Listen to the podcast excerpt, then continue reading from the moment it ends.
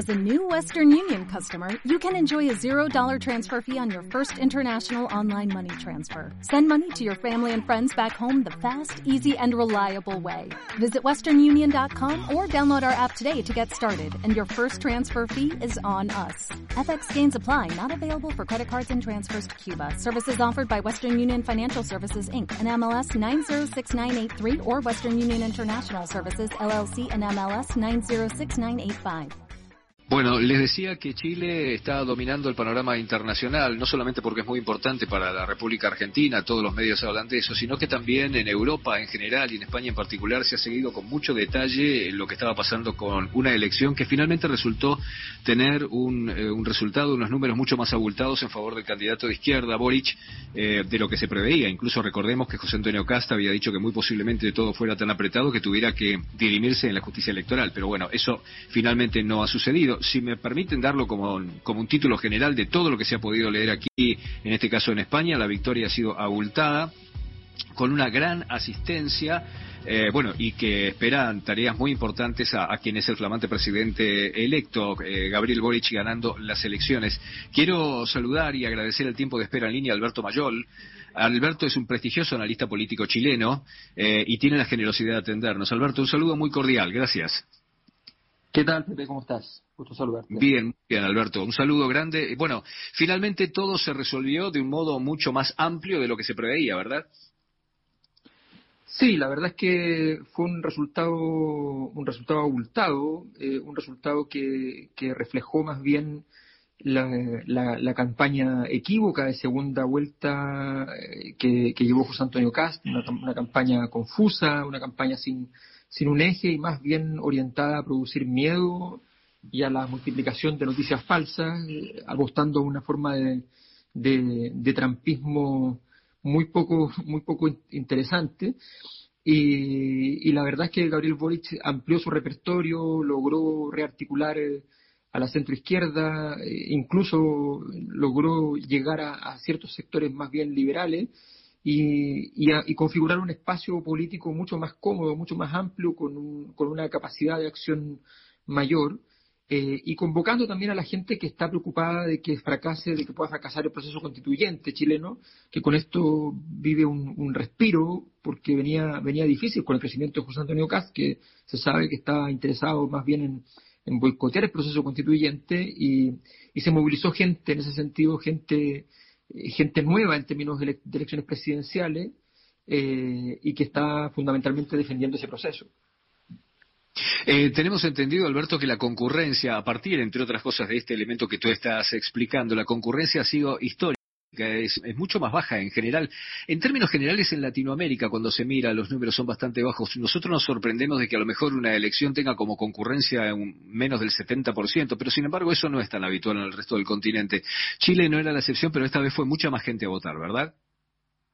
Sí, sí, se sumaron más de un millón de votos de lo que venía sumándose de, lo, de lo más de lo que más se había votado antes y la verdad es que ha sido una, eso fue una sorpresa porque las personas que no votan en general eh, tienen una conducta muy consistente, es muy difícil movilizarlos por, alguna, por algún factor. Sin embargo, eh, la, la, épica que se produjo durante la segunda vuelta, eh, la necesidad de dar un mensaje muy claro respecto al pasado de Chile. No olvidemos que todas las presidencias de la República que habían ganado en Chile lo habían hecho, incluso las de derecha, lo habían hecho desde una vereda opuesta al pinochetismo. Eh, esta era la primera vez que un candidato pinochetista llegaba con una supuesta ventaja a un, a un balotaje eh, donde podía efectivamente dar vuelta a la historia. Parecía una ironía de, imposible de, creer, pero efectivamente eh, lo que terminó por ocurrir es que se repitió prácticamente punto por punto, en términos porcentuales, la votación del plebiscito de 1988 que dejó a Pinochet fuera del gobierno. Alberto, eh, seguramente tú ya estás al tanto de esto. A mí lo que me sorprende es las distintas miradas que hay. Por ejemplo, yo me encuentro en estos momentos eh, en España, pero he, mirado varios medios europeos, todos lo califican de un candidato de izquierda, pero sin embargo no son pocos los análisis que señalan que se parecerá más teóricamente, por lo menos, a, lo que es un candidato de la socialdemocracia europea, incluso con algunas iniciativas bastante parecidas a las que se ven eh, por este lado del mundo. ¿Coincidís con eso? A ver, eh, lo que pasa es que yo creo que hay, una, hay un problema. Eh, en Chile, eh, ser socialdemócrata en términos de las políticas públicas es ser de izquierda.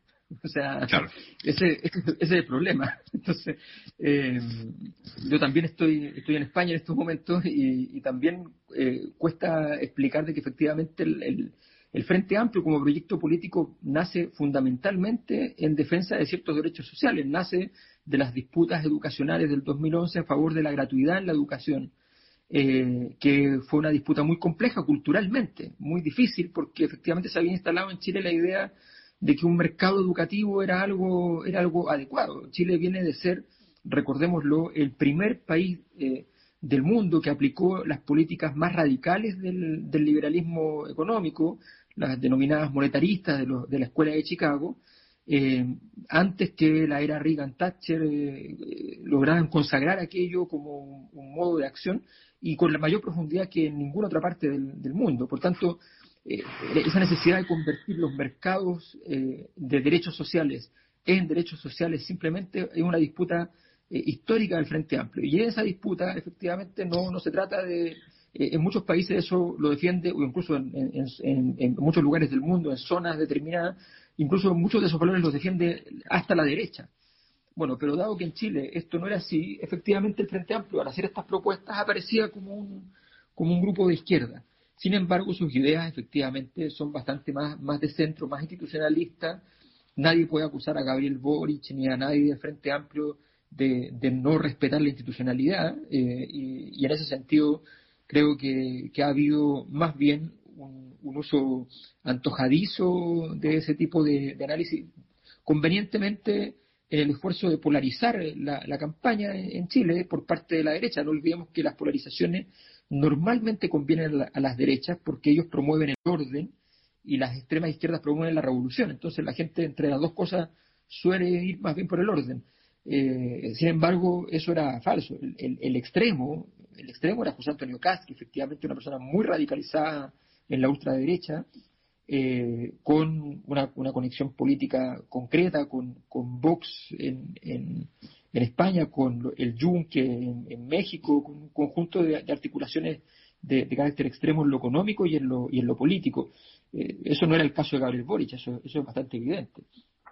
Alberto, estoy un poco excedido en el tiempo, pero tengo que hacerte dos preguntas que para mí son esenciales. Como los primeros 100 días siempre son muy importantes para los presidentes, esa es una regla no escrita que se, que se comenta siempre entre los principales listas y, más. Pero en este caso van a tener que dar respuesta a, una, a un reclamo consistente que desde hace años está en la calle y no siempre del modo más pacífico eh, los reclamos de la sociedad en los últimos años han sido contundentes y han llevado a este proceso electoral con este resultado.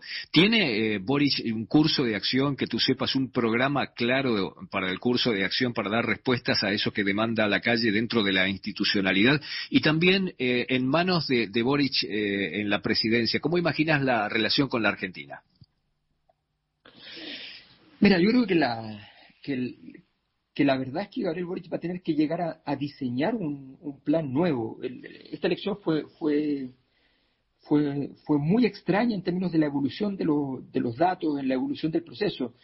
Eh, de alguna manera dependía en qué semana quedaba uno de los procesos electorales para que los resultados fuesen de una manera o de otra. El, sistema está bastante roto en términos institucionalmente y, y político en Chile, por tanto, había cierta histeria y por eso el Congreso, por ejemplo, quedó bastante inconveniente para, para Boric, eh, y luego resulta que obtiene una, victoria holgada. Entonces, yo creo que va a tener que básicamente construir las condiciones políticas para eso. Los primeros 100 días no van a ser 100 días de grandes anuncios, eh, si los hay, van a ser anuncios más bien rituales. Eh, lo que debiera concentrarse efectivamente en construir una plataforma política de, gran alcance, aprovechar que hay toda una, una centro derecha, un mundo liberal incluso que se siente se, está arrepentido de esta aventura de haber ido a apoyar a, José Antonio Caz. Eh, y hay que abrir espacio de negociación porque se requieren aprobar muchas políticas públicas. Yo creo que va a tener que construir condiciones políticas, básicamente Gabriel Boric, y demostrar en una arena donde normalmente la centro izquierda más tradicional en Chile, la democracia cristiana eh, y el Partido Socialista eran los que llevaban mejor ese tipo de acción. Va a tener que demostrar. Y respecto a Argentina, creo que eh, eh, también es exigible para, para Gabriel Boric un, diseño estratégico de relaciones internacionales, un diseño. Eh, Sebastián Piñera se imaginó que él podía ser un gran amigo de Estados Unidos, al mismo tiempo un gran amigo de China, al mismo tiempo un gran amigo de Francia, al mismo tiempo un gran amigo de Brasil, y evidentemente chocó con todo porque era imposible ser amigo de todos esos juntos al mismo tiempo. Eh, y, la verdad es que creo que Gabriel Boric va a tener que diseñar cuál va a ser su, su plan de, trabajo y lo más importante siempre ha sido para, para los sectores eh, cerca del Frente Amplio es comprender la importancia de la articulación en América Latina, eh, y, favorecer procesos conjuntos. Yo creo que eso, sin duda, va a ser, va a ser parte importante del esfuerzo del gobierno de Boris. Bueno, Alberto, eh, quiero decirte que siento una envidia profunda y sana por el modo en que un presidente en funciones de una ideología completamente distinta a quien ganó saludó a quien es el presidente electo, la cordialidad, la buena onda, el respeto con el que se trataron. La verdad es que, visto el panorama que hay en la Argentina, me provoca una profunda envidia.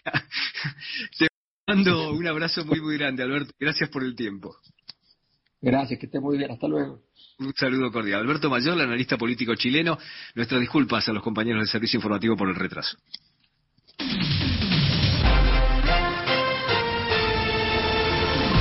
CNN Radio. AM950. Servicios informativos.